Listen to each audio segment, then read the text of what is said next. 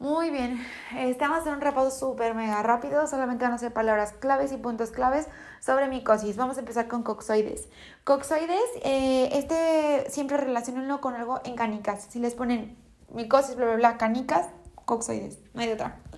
Eh, el coxoides va a tener, eh, va a ser la micosis número uno a nivel pulmonar. Es agresiva y es sistémica, pero lo primero que afecta es pulmón y es la más frecuente a nivel pulmonar en cualquier paciente. Obviamente, pues es mucho más común en uno deprimido, etc.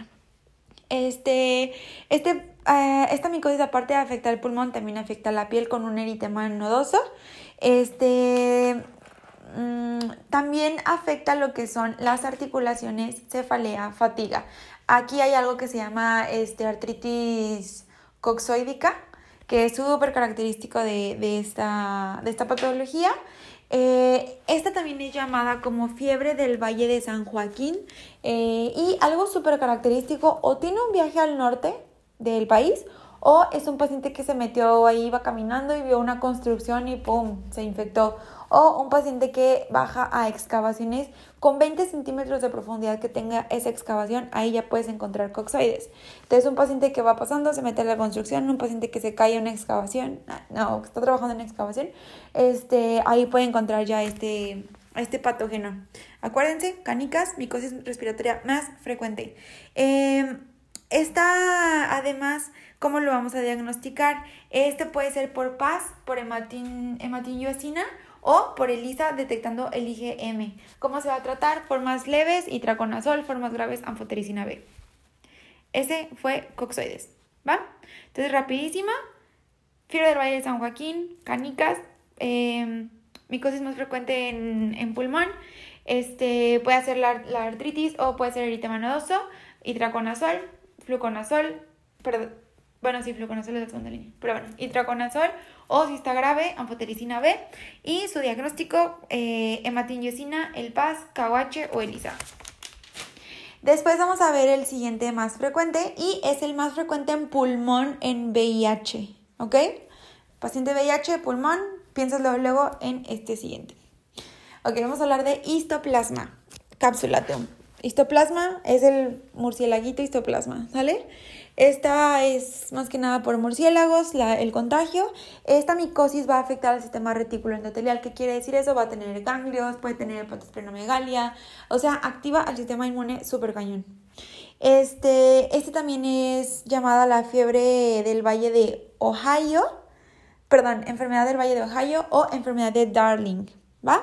Aquí también vamos a tener afección a glándulas suprarrenales, a piel y a sistema nervioso central.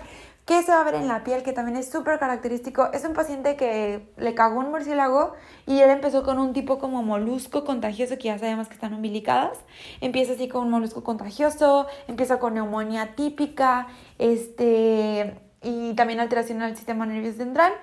Tiene VIH, pero tiene súper neumonía. Bye, no le pienses más. Ese paciente tiene histoplasma capsulatum.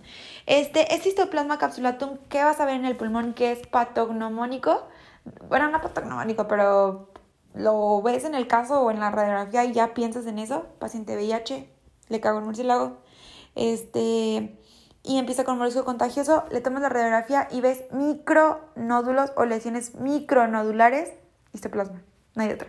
Tratamiento, igual. Casos leves, le das este itraconazol, casos severos, le das anfotericina B. Algo que se me olvidó decir importante de histoplasma capsulatum es que su forma infectante es la microconidia y su forma patógena es la levadura. ¿Qué quiere decir esto? Que tú te infectas con las microconidias y ya que entra a ti se convierte en levadura y ¡pum! neumonía. Muy bien, ahora vamos, ya pasamos el pulmón, ahora vamos a cerebro, ¿sale?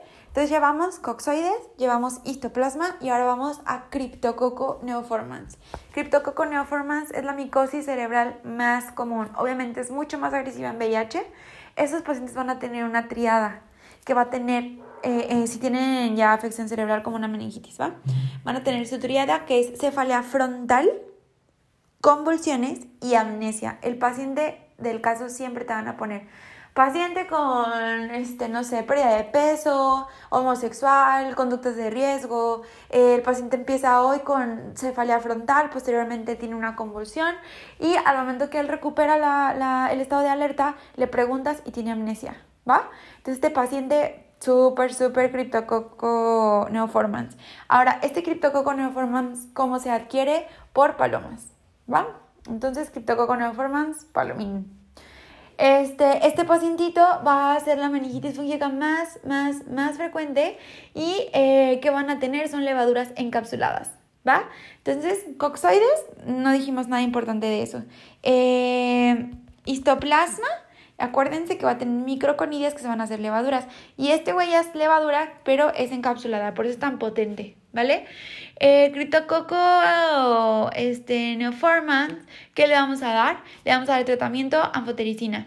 Y siempre tiene que ir seguido de fluconazol o fluticasona para el mantenimiento.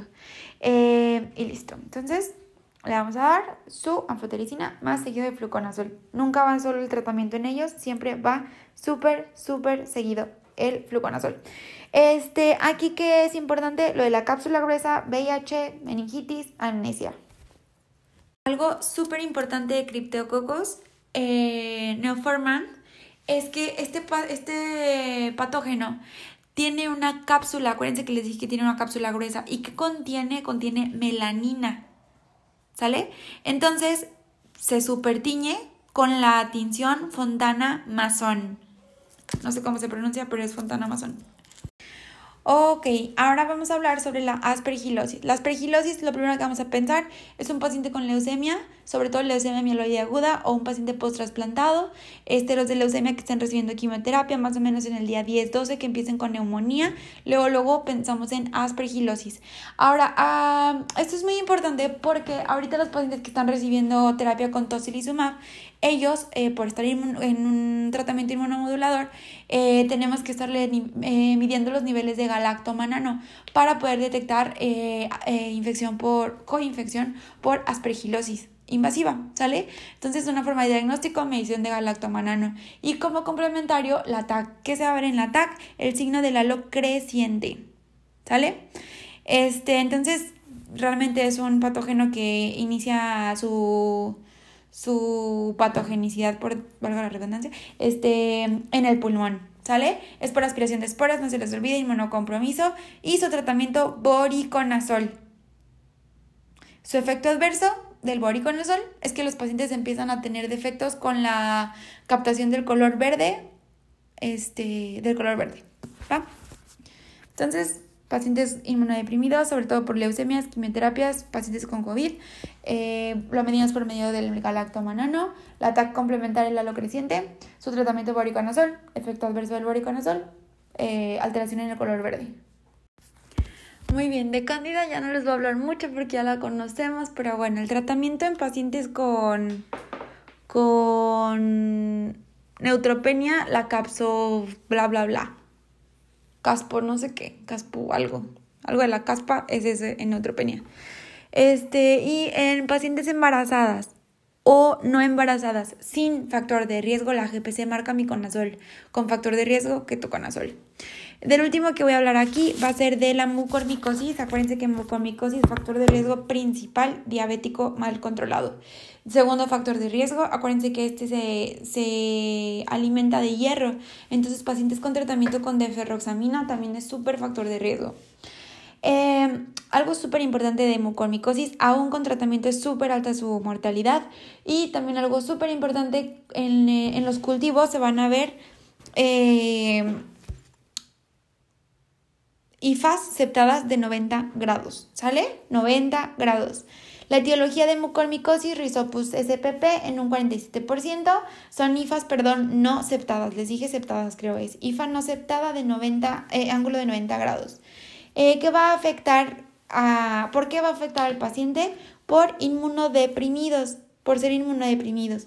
Tienen que tener una hiperglucemia intensa. Por eso son diabéticos descontrolados. La transmisión es por inhalación. El gold standard es el listopato con argéntica de plata.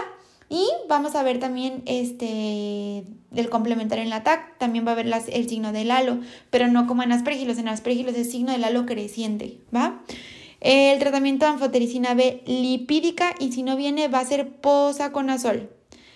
Ahora, el paciente no solamente va a tener con los antifúngicos, porque si lo dejas así, pues se te muere. Entonces, le das tu anfotericina lipídica más debridación quirúrgica o el posaconazol más debridación quirúrgica. Y listo.